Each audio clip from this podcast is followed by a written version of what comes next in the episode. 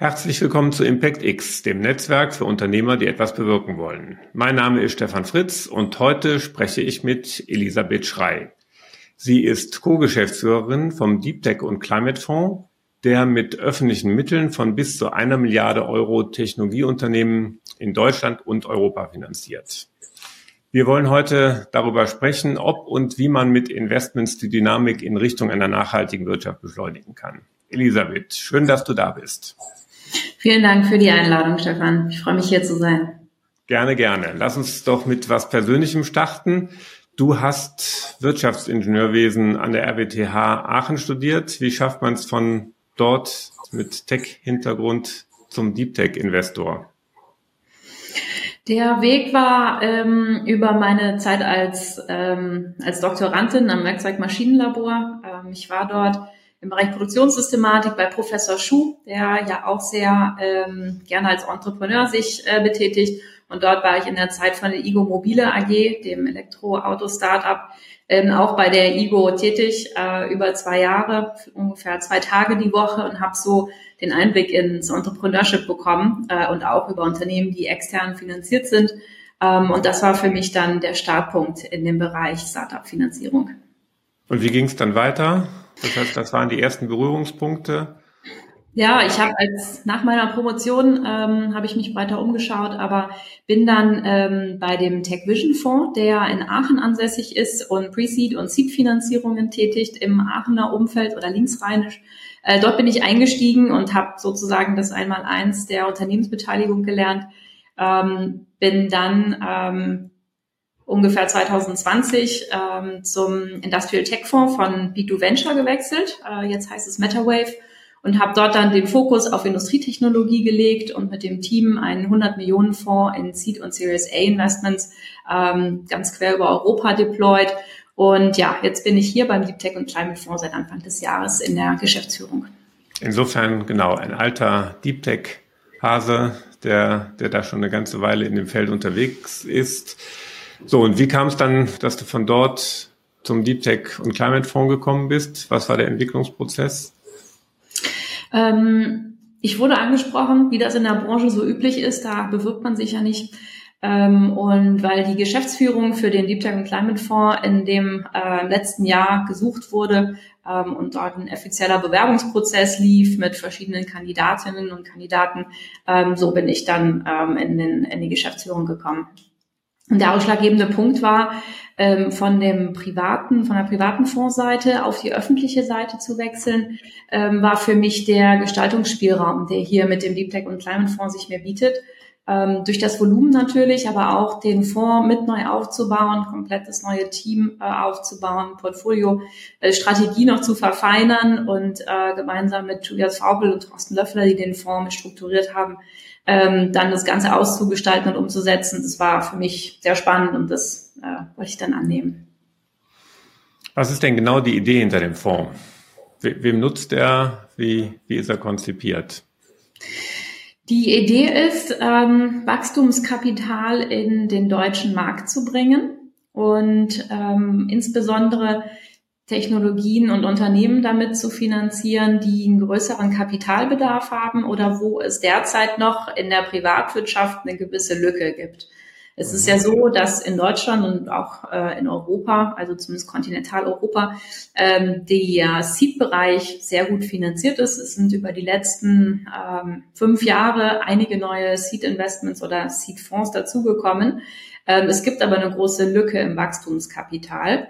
Und da hat die Bundesregierung ähm, nachgelegt und hat die Strategie für den Deep Tech und Climate Fonds äh, in Abstimmung mit, mit Branchenkennern gestaltet. Und äh, in diese Lücke treten wir jetzt ein. Das heißt, wir werden über die nächsten ähm, acht Jahre Investmentperiode äh, werden wir Wachstumsfinanzierungen tätigen in bis zu 70 Unternehmen das ist, äh, sieht unsere Strategie vor. Und wir werden auch noch Folgefinanzierungen tätigen, nicht nur Erstinvestments, sondern auch Folgefinanzierungen. Und das eine Milliarde hört sich das nach noch ein bisschen Dry Powder an. Ja, genau. Es gibt, äh, es gibt natürlich Grafiken, die das Dry Powder in Europa ähm, darstellen. Und da sind wir mit bei den größten Fonds und mit bei den größten Dry Powder natürlich. Ähm, das Ziel ist auch, die Technologiesouveränität zu fördern. Ähm, das heißt, dass man unabhängiger eben von Wachstumskapital, ähm, sage ich mal, aus dem Westen oder aus dem Osten ist und den Unternehmen die Möglichkeit bietet, langfristig hier in Deutschland und in Europa zu bleiben und zu wachsen. Welche Felder bedient ihr dabei? Wir haben vier Investmentfelder, ähm, wie sie auch auf unserer Homepage stehen. Daran hat sich nichts geändert. Das ist zum einen äh, Industrietechnologie, das ist Computing, ähm, Climate-Technologien und Life Science. Bei Life Science allerdings sozusagen die weiße Biotechnologie gemeint. Ähm, unser Schwerpunkt nicht, nicht, liegt nicht auf der roten. Und der Vorname ist ja Deep Tech und Climate. Ähm, danach gibt es auch einige Fragen. Es gibt keine Verteilung, äh, wie wir unsere Investmentstrategie auslegen. Es ist auch nicht MISI, also es kann Deep Tech-Technologie sein, die ähm, ressourcenschonend einen Sektor gestaltet. Es kann aber auch auf der Climate-Seite eine Technologie sein, ähm, die gar nicht auf, auf vielen Jahren Forschung beruht. Ähm, das heißt, es ist sowohl als auch. Welche Reife muss denn ein Startup oder Unternehmen haben, damit es von euch finanziert wird? Und welche Risiken tragt ihr dann eher die noch Risiken auf der Technologieseite oder auch auf der Marktseite? Ja, auch da ähm, ist durch die Spanne, die wir finanzieren können, ähm, ist es schwer äh, pauschal zu beantworten. Also die Phase ist äh, Series A, das ist unser Sweet Spot. Ähm, das bedeutet, dass das Unternehmen häufig schon eine erste Finanzierung bekommen hat, eine Seed-Runde und erste technische Meilensteine erreicht wurden. Und in manchen Branchen, in denen der Markt schon da ist, sind auch schon auf jeden Fall die ersten Umsätze als echte Revenues geflossen. Ähm, es gibt aber auch Sektoren, in denen weniger schnell echte Umsätze generiert werden können, weil, die, ähm, weil es eine sehr große Hürde gibt, in den Markt zu gehen oder einen langen Weg zum Beispiel in die Endprodukte eingesetzt zu werden, zum Beispiel in der Chipentwicklung. Dass erst der Chip entwickelt werden, dann wird er in ein System integriert, dann wird das System in ein Endprodukt integriert. Das sind viele, viele Jahre Entwicklungsperiode.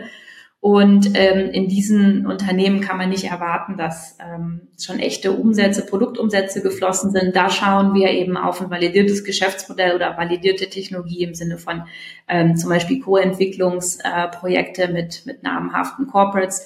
Das heißt, dass von externer Seite der Bedarf nach der Technologie, die entwickelt wird, oder nach der Value Proposition des Unternehmens schon bestätigt ist. Das heißt, wir tragen weiterhin Marktrisiko, wir tragen in manchen Fällen auch weiterhin noch ein Technologierisiko, aber wir schauen auch ganz klar darauf, was wurde mit dem Geld schon erreicht, das in das Nehmen bis zu Unternehmen bis zu dem Zeitpunkt investiert wurde. Okay. Beim Thema Deep Tech sind ja eine ganze Menge Projekte oder Dinge noch relativ forschungsnah. Wie ist eure Abgrenzung da zum Thema Forschungsförderung? Also wir machen Eigenkapitalinvestments, das heißt, wir nehmen ähm, Anteile des Unternehmens wie jeder andere Venture-Investor auch. Das heißt, wir sind schon klar darüber incentiviert, dass das Unternehmen auch seine, seine Unternehmensbewertung steigert äh, und wir am Ende das Geld auch verzinst zurückzahlen an unsere Geldgeber. Ähm, das ist ja in dem Fall das BMWK und das BMF. Und Forschungsförderung ist im Grunde ähm, viel früher angesiedelt. Das sind auch ein anderes Bundesministerium und das ist, findet häufig noch an der Universität statt. Ähm, das ist non-dilutive. Wir machen dilutive Funding. Und ähm, wenn man die Kette sieht, vielleicht erst Forschungsförderung, dann Seed-Finanzierung, dann kommen im Grunde wir erst danach, nach der Seed-Finanzierung. Mhm. Naja, wobei das ja bei Batterietechnologien, bei Kernfusion und anderen Themen durchaus ein bisschen verschwimmt. Aber es gibt ja noch andere Spieler. Raphael Laguna von Sprint, der Bundesagentur für Sprunginnovation, war dieses Jahr schon Gast hier bei Impact X. Ähm, kleiner Hinweis, wenn euch diese Themenfelder interessieren, einfach Kanal abonnieren. So, an dich die Frage, wo ist denn eure Abgrenzung zu Sprint? Das ist eine gute Frage. Ich glaube, das wird jetzt halt noch im Detail ausdefiniert. Ähm, da kann ich jetzt auch nichts zu sagen. Okay. Und wie viel Politik steckt im Deep Tech und Climate Fonds. Du hast das ja eben so an der einen oder anderen Stelle durchklingen lassen, dass da eben eine Abstimmung erforderlich ist. Auf der anderen Seite seid ihr auf der Eigenkapitalebene mit den klaren Regeln, die eben in diesem, in dem Bereich gelten unterwegs. Ja, wo, wo habt ihr dann Berührungspunkte zur Politik? Ähm, wir haben Gesellschafterversammlungen äh, mit unseren Gesellschaftern und auch Beiratssitzungen wir sind äh, strukturell aufgestellt wie ein privatwirtschaftlicher Fonds. und wir haben komplette äh, Handlungsvollmacht äh, bei den Investments. Das heißt, da findet keine Einflussnahme statt. Aber zum Beispiel über Budgetdiskussionen ähm, und so weiter sind wir natürlich im engen Austausch und ähm, ja auch in, in Diskussionen zu, zu angehenden Projekten, die ähm, von den Bundesministerien äh, ja, gefördert werden. Wie viele Anfragen von Projekten hattet ihr denn bisher oder wie kommt ihr überhaupt in Kontakt mit den Unternehmen? Ja, wir haben ähm, im Grunde die, die drei Kanäle. Das eine ist natürlich unsere Website, wo sich jedes Unternehmen ähm, bewerben kann über ein bestimmtes Formular, was ausgefüllt wird. Das landet dann bei uns im Analystenteam und wir besprechen wöchentlich circa 30 Unternehmen. Äh, manche davon ähm, etwas länger, manche davon etwas kürzer, wenn klare äh, Parameter ähm, gegen Investment sprechen und wenn ähm, das Thema sehr gut zu unserem Fonds passt und die Phase gut passt, äh, dann steigen wir tiefer in die Analyse ein. Die Zahlen, ähm, ich habe sie jetzt leider auswendig nicht parat. Ähm, unser Dealflow ist auf jeden Fall stark hochgegangen, seit wir natürlich die Investmentaktivität aufgenommen haben im Februar. Und derzeit sind wir mit 30 Unternehmen pro Woche relativ gut ausgelastet, aber wir nehmen auch nicht jedes Unternehmen in unserem Montagsmeeting mit, ähm, dass wir zum Beispiel auf Events sehen, sondern nur die, die auch näher in, den, ähm, in die Auswahl kommen. Also wir haben unsere Website natürlich als Dealflow, aber eben auch andere Fonds und ähm, dann natürlich unser privates Netzwerk. Mhm. Was müssen Startups bei euch einreichen, um sich zu bewerben? Eigentlich erstmal so, eine, so ein Kurzbrief oder direkt umfangreiche Unterlagen? Klassisches Pitch Deck. Genau. Die erste Nachfrage kommt dann manchmal, je nachdem wie umfangreich ist das, nach einem Long Deck oder nach dem Businessplan, also dem Finanzplan. Ähm, das ist Standard. Investiert ihr ausschließlich in Startups? Du hast ja gesagt, es geht um das Thema Wachstum oder können sich auch Wachstumsunternehmen, die ein bisschen reifer sind, bei euch melden, wenn sie denn eine Wachstumsfinanzierung benötigen? Wir finanzieren auch etwas ältere Unternehmen. Es gibt äh, gewisse Grenzen nach oben hin, was Mitarbeiterzahl angeht, was das Alter des Unternehmens angeht. Ähm, diese Details stehen auch bei uns auf der Website, um ganz transparent zu sein. Und ähm, wir finanzieren nicht nur die Startups, die zum Beispiel ein Unicorn werden möchten, um ähm, ja, äh, um möglichst viel Geld aufnehmen und zu einer sehr hohen Bewertung sehr schnell werden, sondern wir schauen uns auch Unternehmen an, die vielleicht nicht ganz so schnell wachsen, die aber einen signifikanten Marktbedarf finanzieren und auch schnell in die Break-even, in den Break-even-Bereich kommen. Ähm, das heißt, wir haben da eine relativ äh, diverse Investmentstrategie.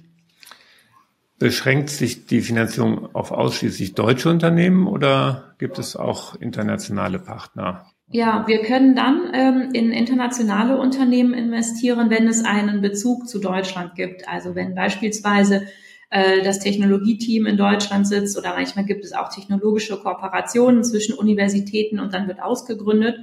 Und dann würden wir immer in die Holding investieren, die vielleicht dann im Ausland sitzt, nicht in die Tochtergesellschaft.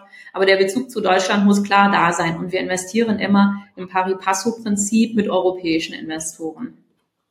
Es gibt ja den EIF, den Europäischen Investment Fund, der bisher ja vor allen Dingen über andere VCs investiert hat, sich als LP beteiligt hat. Die sind jetzt auch so ein bisschen im Wachstumsfeld mit Direktinvestments unterwegs. Seid ihr denen schon mal begegnet oder habt ihr da eine saubere Abgrenzung? Ja, wir sind ihnen begegnet äh, in einzelnen Fällen und das schließt sich nicht aus. Wir können auch gemeinsam mit dem EIF investieren. Und ähm, das ist auch gut, denn es gibt eben Unternehmen, die einen besonders hohen Kapitalbedarf haben über viele Jahre und deswegen sind da die verschiedenen Instrumente, die da sind, ähm, sehr benötigt. Okay. Wie ist denn euer zeitlicher Horizont, wenn ihr in Unternehmen einsteigt? Wir haben keine, ähm, also wir sind ein langfristiger Investor, das heißt, wir möchten langfristig die Möglichkeit bieten, nachzufinanzieren und das Unternehmen hier zu halten. Wir haben aber keine klare Anzahl von Jahren, denen wir beteiligt sein müssen oder Jahren, äh, nachdem wir den Exit anstreben. Das heißt, wir haben durch unsere Fondslaufzeit von bis zu 25 Jahre einen längeren Atem als der durchschnittliche Venture Capital Investor. Aber man sieht ja auch auf der Seed-Investorenseite, dass es verschiedene Vehikel gibt, die auch diese ähm, üblichen 10 plus 2 Jahre aushebeln. Das heißt, es gibt die Opportunity Funds von, von Seed-Investoren, die eben in bestimmte ähm, Startups aus deren Portfolios nochmal nachfinanzieren und auch so die längere Finanzierungslaufbahn bieten. Und dann gibt es ähm, Evergreen-Strukturen, und verschiedene andere, so dass wir auch da sehen, die Tendenz geht dazu oder der, der Wunsch ist auf jeden Fall da von Seed-Investoren aus dem VC-Bereich langfristig große Unternehmen aufzubauen. Das heißt, das, was in anderen VC üblicheren Strukturen über mehrere Grenzen hinweg gemacht wird, wie du es gerade geschildert hast, das könnt ihr eigentlich aus einem Guss bieten mit eurer Ja, mhm. genau, ganz genau. Seid ihr dann regelmäßig Anker- oder Lead-Investor oder wie kooperiert ihr mit anderen Investoren?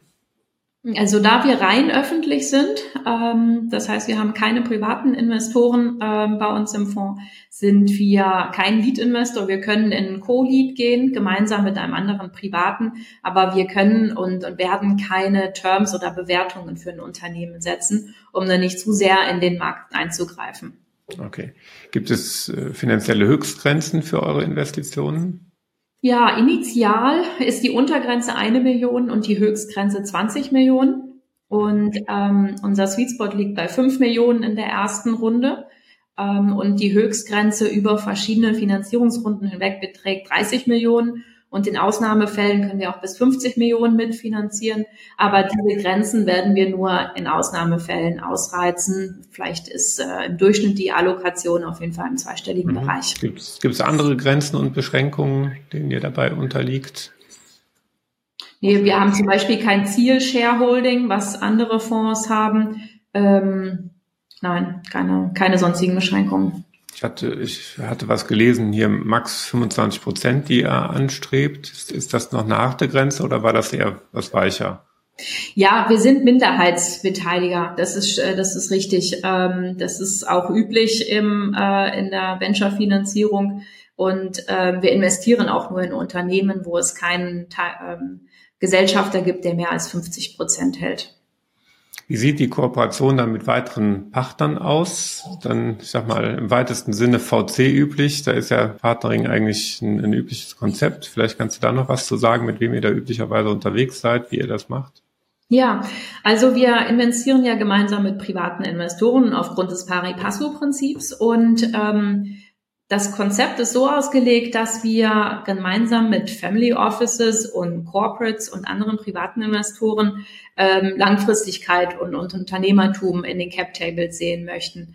Und ähm, initial war das so, dass wir 30 Prozent einer Runde ähm, von diesen privaten Partnern, die zu dem Zeitpunkt noch ausschließlich VCs ausgeschlossen haben, ähm, 30 Prozent einer Runde eben von Family Office und Corporates ähm, quasi benötigen als, als Grenze und auch als Voraussetzung für unser Investment.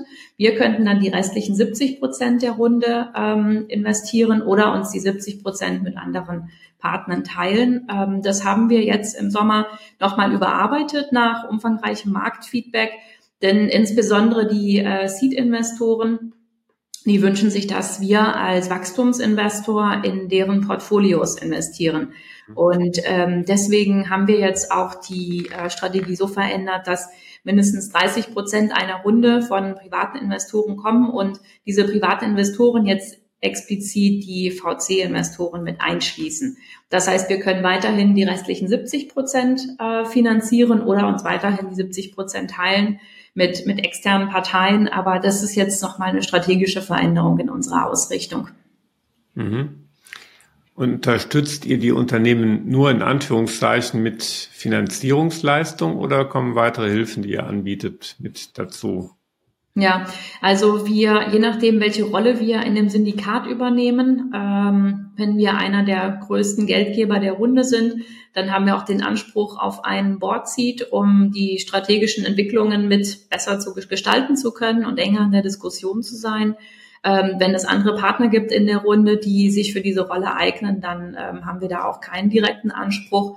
Und ähm, es gibt ja andere Fonds, die ein sehr operatives Team haben, um ihre ja, äh, frühen Investments häufig zu unterstützen. Das haben wir noch nicht aufgebaut. Ähm, wir sind ja auch erst seit, seit sechs, sieben Monaten ähm, operativ am Start. Da ähm, können wir im Moment nur fallbasiert quasi unterstützen mit dem Netzwerk, was wir haben und was wir jetzt noch weiter aufbauen.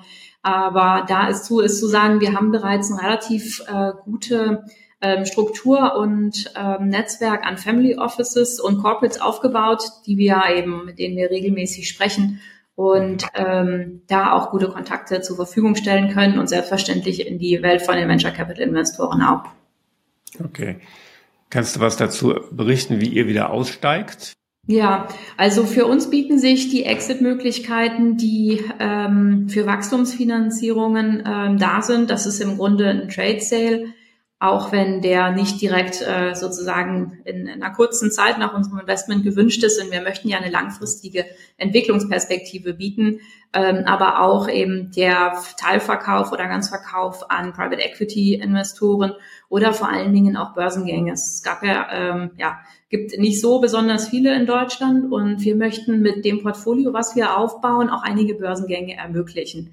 Ähm, bevorzugterweise natürlich in Deutschland, aber da haben wir ähm, haben wir sozusagen keine festen Anforderungen, die wir in Gesellschafterverträge reinschreiben. Wir möchten nur, dass es mitgedacht wird und ähm, das eben durch eine langfristige Finanzierung auch ermöglichen. Denn das ist am Ende ähm, ja ein, ein langer Weg und äh, ein guter Weg, um, um weiter, so gut wie es geht, eigenständig auch als Unternehmen zu agieren. Ja, wegen eures längeren Horizonts kann es aber ja schon passieren, dass die anderen früher raus müssen als ihr.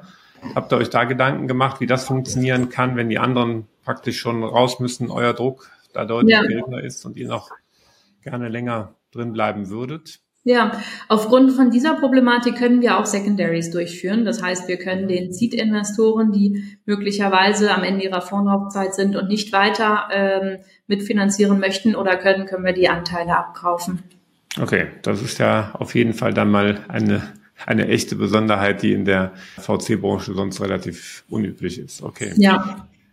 So, das andere spannende Thema, was ich so im Austausch mit dir schon so ein bisschen be bemerkt habe, ist, dass ihr ja so Sektorentwicklungsziele habt. Das heißt, dass ihr mehrere Investments entlang einer Wertschöpfungskette eingehen wollt. Kannst du darüber mal ein bisschen berichten, wie ihr euch das vorstellt? Was ist da die genaue Idee dahinter? Ja, das ist das Potenzial, was man mit einem großen Portfolio von ja 70 Unternehmen ungefähr ähm, auch erreichen kann, dass man nicht nur äh, punktuell in Sektoren investiert, sondern mit einer gezielten Finanzierung von verschiedenen Technologien, die vielleicht nacheinander in der Wertschöpfungskette sind, ähm, auch ja eine schnellere äh, Transformation vielleicht äh, dorthin bekommt. Ähm, das ist ja für jeden Sektor unterschiedlich und man muss sehr viele Gespräche mit, mit Industrieexperten und ähm, ja, Experten aus dem Markt führen, um ähm, ein Gefühl dafür zu bekommen, welche Investments sich dafür eignen. Das ist auch nichts, wo wir eine klare Hypothese für jeden Sektor haben und da entlang äh, investieren, ähm, sondern das wird sich mit den nächsten Jahren, äh, das heißt auch ähm, mit, mit dem, was wir im Dealflow sehen, mit den Investments, die wir machen, äh, so wie sich der Markt in manchen Bereichen, zum Beispiel Speichertechnologie oder ähnliches entwickelt, ähm, wird sich das ja detaillieren. Okay. Was ist denn der Vorteil von so einer staatlichen Finanzierung, wie ihr so macht, gegenüber anderen Finanzierungsmodellen für Startups oder für überhaupt für Unternehmen? Ja, also zum einen, ähm, wenn wir einsteigen, haben wir nicht den Anspruch, dass das Cap Table extrem clean ist. Das ist ja häufig vielleicht der Wunsch von auch Frühphaseninvestoren, mhm. äh, dass kein Corporate an Bord ist oder eben auch nicht ähm, ja viele Business Angel oder ähnliches. Das heißt, wir können auch dann investieren, wenn zum Beispiel schon mal ein Corporate äh, dort eine kleine Runde ähm, ja finanziert hat. Äh, das ist der eine Teil. Ähm, insbesondere, weil wir auch ja Industrieinvestments ähm, mit enablen möchten, ähm, wenn es eben Sinn ergibt, dass Industrieunternehmen die Partner auf der Kunden- oder auf der Lieferantenseite sind, uns da eben so ja mehrschichtige Beziehungen gibt. Und der andere Vorteil ist die langfristige Perspektive. Ähm, das heißt, wir haben nicht den Druck, äh, möglichst schnell eben ein ähm, Multiple, Money Multiple zu generieren, sondern wir haben den langen Atem. Wir können nochmal ordentlich nachfinanzieren. So teilen wir unser, die Allokation von dem Volumen auch auf. Ungefähr 50 Prozent wird für Follow-on-Investments äh, zurückgehalten, um eben genau die langfristige Perspektive auch bedienen zu können. Das heißt, wir bieten einfach, ja, wir bieten die Option zur Eigenständigkeit. Das ist, das ist unser Anspruch. Was sagen denn die anderen VC-Fonds zu euch? Sehen die euch als, als Wettbewerb oder habt ihr da Feedback bekommen? Begrüßen die, dass es euch gibt oder sind die, waren die am Anfang eher skeptisch? Hat sich da schon was geändert? Ich glaube, es gibt äh, eine Zurückhaltung und es gibt äh, positive Signale. Ähm, was Negatives habe ich bisher noch nicht mitbekommen. Die positiven Signale sind, dass wir eben für die Unternehmen, die bisher Schwierigkeiten in der, in der äh, Series A haben. Also alles, was vielleicht über 20 Millionen hinausgeht, das hat eigentlich zwangsläufig Beteiligung oder fast immer Beteiligung von ausländischen Investoren ähm, aus, aus USA oder aus dem asiatischen Raum. Und das ist bei uns jetzt die Möglichkeit, sage ich mal, im heimischen Markt gibt, ähm, die Runden auch intern aufzubauen. Und ähm, ich glaube, die Zurückhaltung kommt daher, dass der Fonds länger konzipiert wurde und, und nicht aktiv war. Das heißt, man wusste nicht genau, was er macht. Dem werden wir natürlich jetzt entgegenwirken, indem wir die ersten Investments machen, mit diesen Investments auch unseren Raum an, an möglichen Investments aufspannen, um einfach klarer zu werden. Und dann, ähm, ja, dann wird sich das im Markt auch verteilen, quasi, wie wir agieren. Und äh, ja, der, die, die Dynamik wird dann zunehmen. Denkst du, dass ihr etwas an der Wahrnehmung von Deutschland als Innovationsstandort in Europa oder weltweit ändern könnt? Das wäre natürlich ein sehr großer Anspruch. Ähm, ich glaube, wir sind schon gut eingebunden in die europäische Landschaft. Das heißt, mhm. ich habe schon verschiedene ähm, Gespräche geführt mit äh, den Vertretern von anderen Ländern, die auch große Volumina aus Staatskassen finanzieren und wir tauschen uns aus über deren Strategien und deren Strukturen auch. Ähm, da sind wir sehr, ähm, sehr unternehmerisch mit Eigenkapital und äh, unserer Struktur. Das ist sehr positiv. Und ich glaube, dass äh, über die verschiedenen anderen Initiativen von der Bundesregierung äh, eine gute Dynamik entsteht. Aber wie sehr global das wahrgenommen wird, das weiß ich nicht. Aber so eine kleine Anekdote vielleicht. Ähm, ich habe im Februar ja begonnen, ähm, da hatte ich sehr viele Anfragen auf LinkedIn, die ich gar nicht alle beantworten konnte, aber manche habe ich dann äh, beantwortet und da waren auch viele äh, asiatische Technologieunternehmen dabei, ähm, die sehr schnell dabei waren und gesehen haben, okay, die Geschäftsführung ist komplett, jetzt wird investiert und die haben geankert und haben nach bestimmten Dingen gefragt, die sie gerne hätten und was sie gerne machen würden. Und das wurde schon, ähm, ja, da wurde sehr viel äh, Aufmerksamkeit generiert und viele haben, haben gesehen, was passiert. Okay, also insofern Wahrnehmung auf jeden Fall und dann muss man mal gucken, was ihr jetzt da in den nächsten Jahren konkret bewegen könnt. Ja. Kannst du denn vielleicht schon mal ein bisschen was berichten, was so die spannendsten Projekte aus den letzten Wochen, Monaten sind, die ihr kennenlernen konntet und in die ihr auch schon investiert habt? Ja, also das Spannendste, was mich die letzten Wochen beschäftigt hat, äh, oder letzten zwei bis drei Monate, das war das Investment in Fernride ähm, was wir jetzt vor, äh, also Ende, Anfang September abgeschlossen haben. Und ähm, das war ein Unternehmen, das ich schon seit ein bis zwei Jahren ähm, kannte, weil ich einen ersten Intro-Call mit dem Gründer Henrik schon vor einer Weile hatte. Damals ähm, passte es nicht gut in, in den Investmentbereich, den ich damals betreut habe. Und jetzt mit der Wachstumsrunde, ähm, die ja finanziert wurde, unter anderem von Hala, also von einem äh, großen Kunden und dann von Munich Re, die sind mit uns in Second Closing reingegangen, aber auch mit Bayern Kapital. Das war äh, das perfekte Setup für uns, ein Wachstumsunternehmen zu finanzieren, was sehr große Ambitionen hat und schon ähm, einen Markt bedient, der ganz klar zeigt, dass Demand da ist. Das ist auch das Spannende jetzt an dieser Phase. Wir sehen viele äh, Wachstumsunternehmen, die einfach einen klaren Marktbedarf adressieren und der Bedarf ist in Zahlen äh, nachprüfbar. Ähm, das ist das, was. Kannst du kurz ein bisschen was zum Unternehmen erzählen? Ja, das ist ein Münchner Unternehmen, ähm, die Fernride GmbH, ähm, Ausgründung aus äh, der TUM in München. Und ähm, es geht darum, mit einer Kombination aus Telematik und Technologie für autonomes Fahren ähm, LKWs äh, von dem komplett manuellen in den autonomen Betrieb zu überführen. Und der Go-to-Market dieser Firma ist über private Grundstücke. Ähm, das heißt, dass die Anforderungen an den autonomen Lkw auf der Straße noch nicht gelten. Ähm, das ist eine andere, das sind andere Regulatoriken. Und über die Telematik sind sozusagen die Edge Cases äh, kein Problem, die ja in den meisten Fällen dieses AI-gestützte autonome Fahren ähm, ja vor große Schwierigkeiten stellen. Das heißt, in den Edge Cases kann der Telematikfahrer übernehmen und ähm, das Verhältnis von Telematikfahrer zu betriebenem LKW wird halt über die nächsten Jahre dann immer zunehmen, sodass es bis zu äh, 50 Unternehmen, äh, 50 LKWs sind, die dann von einem Telematikfahrer dann ähm, gesteuert werden können, wenn's, wenn Bedarf da ist.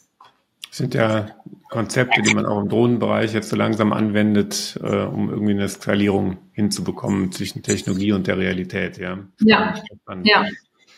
Gibt es denn noch andere Dinge, in die ihr schon investiert habt, die du noch kurz vorstellen kannst und möchtest. Ja, unsere ersten beiden Investments. Ähm, das erste war die Xolo GmbH in Berlin.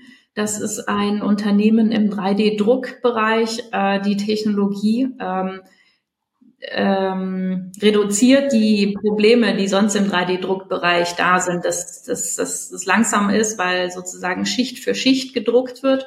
Ähm, das ist ein volumetrisches Druckverfahren, wo mit zwei äh, Laserstrahlen erst ein Material aktiviert wird und dann auspolymerisiert wird. Ähm, das ist eine Grundlagentechnologie, die jetzt in verschiedene Anwendungsfelder geht. Da waren wir auch ähm, in der Series A gemeinsam mit der Herzog-Gruppe, ähm, die ja sich im 3D-Druckbereich extrem gut auskennen, weil sie dort sehr erfolgreichen Unternehmen verkauft haben. Ähm, dort haben wir gemeinsam mit denen die Runde ähm, auf die Beine gestellt. Und das zweite Unternehmen, das war die Wemcon, auch ein Münchner Unternehmen ähm, im Bereich Digitalisierungsplattformen für ähm, Baumaschinen, ähm, sozusagen das Apple CarPlay für Baumaschinen äh, gemeinsam, also das war ein gemeinsames Investment mit zum Beispiel Epiroc aus Schweden. Also ähm, auf der Corporate-Seite waren da unsere Co-Investoren. Und das Spannende an denen ist, dass sie ähm, sehr gut verwurzelt sind in verschiedene Baumaschinenhersteller. Das heißt, dass sie wirklich diesen unabhängigen Plattformgedanken äh, schon gezeigt haben, als wir dort investiert sind. Und ähm, ja, das war sozusagen eher auf der Digitalisierungsseite und mit Fernride decken wir jetzt im neuen Bereich mit vom Sektor ab, aber auch von der Technologie und so wollen wir über die nächsten Investments, die jetzt in der Pipeline sind, dann äh, ja unseren ganzen Investitionsraum halt darschreiben. Mhm. Mit deinem Überblick über das deutsche Universum, was fehlt uns in Deutschland? Die Themen, ambitionierte Unternehmer oder Geld oder was anderes? Was fehlt uns? Manchmal vielleicht ein bisschen ähm, noch der Mut äh, und, und der Glaube, also was Großes aufbauen zu können.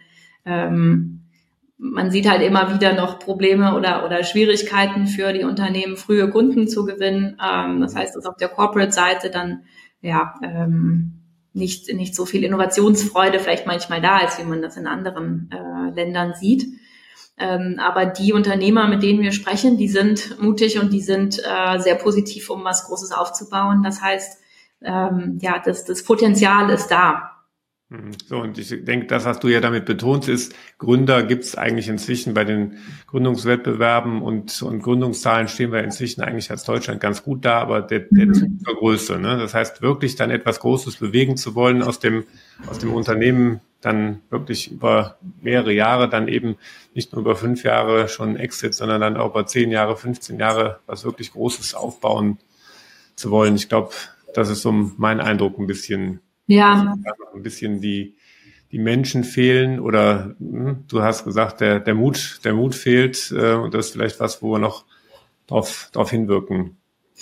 Ja, ja, genau. Also ich glaube, wir sind da, um, um das Wachstumskapital über die nächsten Jahre für diese Unternehmen bereitzustellen. Und ich glaube, das ist auch auf der ähm, vielleicht im, im Netzwerken äh, entsprechende Orte geben muss, wo nicht nur sozusagen Frühphasenunternehmen und Finanzierer sich austauschen, sondern auch späterphasige und wo vielleicht Unternehmer, die entsprechendes schon mal geschafft haben, ähm, auch da sind eben als, als Mentor. Bisher sind das viele One-on-One-Beziehungen, sage ich mal, oder in Boards, äh, ja, ein Gründer mit vielleicht fünf Boardmembern, äh, von denen er oder sie sich eben Input holt, aber das etwas zu institutionalisieren. Ich glaube, das würde helfen, ähm, um auch ja mehr Transparenz zu schaffen. Was braucht es, um den langen Weg zu gehen? Ähm, ja, erfolgreiche Gründer, erfolgreiche Unternehmer, die wirklich schon ein bisschen skaliert haben, mit den anderen zusammenbringen. Also nicht nur Startup-Communities aufbauen, wie wir es die letzten Jahre gemacht haben, sondern eigentlich auch Communities für die, die ein bisschen weiter gekommen sind und noch weiter wollen. Ja, ja, genau. Mhm. Ja, denke ich auch. In euren Fonds können jetzt private Investoren nicht investieren, aber irgendwie sind wir ja alle bei euch investiert. Was würdest du denn Investoren, kleineren Investoren, die dennoch etwas bewegen wollen, mit auf den Weg geben? Also, das hängt manchmal von der Präferenz ab. Manche Business Angel, die sind gerne sehr aktiv und ähm, die suchen sich dann die, die Gründe aus, mit denen sie gerne zusammenarbeiten. Und ich glaube, das ist für die dann auch genau der richtige Weg, wenn sie äh, sozusagen sich auch die Hände etwas dreckig machen möchten und, und gemeinsam äh, mit dem Gründer das Unternehmen vorantreiben. Ähm, aber vielleicht Business Angel, die lieber ähm, hands-off sind und breiter streuen, die sollten natürlich Fondsinvestments machen in, in die Fonds, die sie sich, ähm, ja, wo sie hinter dem Konzept stehen und auch natürlich das dann sich genauer angeschaut haben. Und dann gibt's Angel Communities, ähm, wo ne, im Netzwerk äh, gemeinsam investiert wird. Ich glaube, da gibt es viele Möglichkeiten, sich zu engagieren. Ja, das war ja ein klarer Aufruf. Und jetzt so, wenn wir uns auf das Ende zu bewegen, stelle ich ja jedem Impact X Unternehmer noch mal ein paar persönliche Fragen. Ich bin gespannt auf deine kurzen und knackigen Antworten. Was ist denn dein nächster großer Schritt und wie misst du den persönlichen Erfolg dazu? Ähm mein nächster Schritt ist hier langfristig und, und nachhaltig ein Team aufzubauen, ähm, das eigenständig unser, also eigenständig natürlich mit, mit Blick von unserer Geschäftsführung, aber das, das Portfolio mitgestaltet. Das heißt, äh, kritisch denkende und unternehmerisch denkende Teammitglieder, die alle ihre eigenen Sektoren abdecken und damit eben den DTCF zum Erfolg machen. Das ist dann auch mein Erfolg. Wohin bringst du denn deine Organisation in den nächsten Jahren und in welchen Schritten?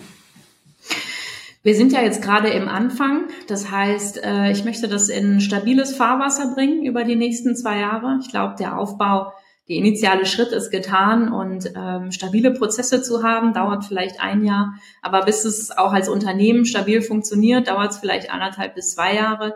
Ähm, das ist der, der Zeitraum, den ich uns auch gebe, um zu sagen, dann sind wir im kompletten, im vollen Hochlauf. Und dann in fünf Jahren äh, sind wir ein eingeschwungenes Team, haben ein Portfolio, haben eine gute äh, sozusagen Person zur Portfolioabdeckung, ähm, sind dort sehr gut motiviert und ähm, auch informiert, was bei den Unternehmen passiert und haben einige Unternehmen, die auf dem Weg zum Börsengang sind.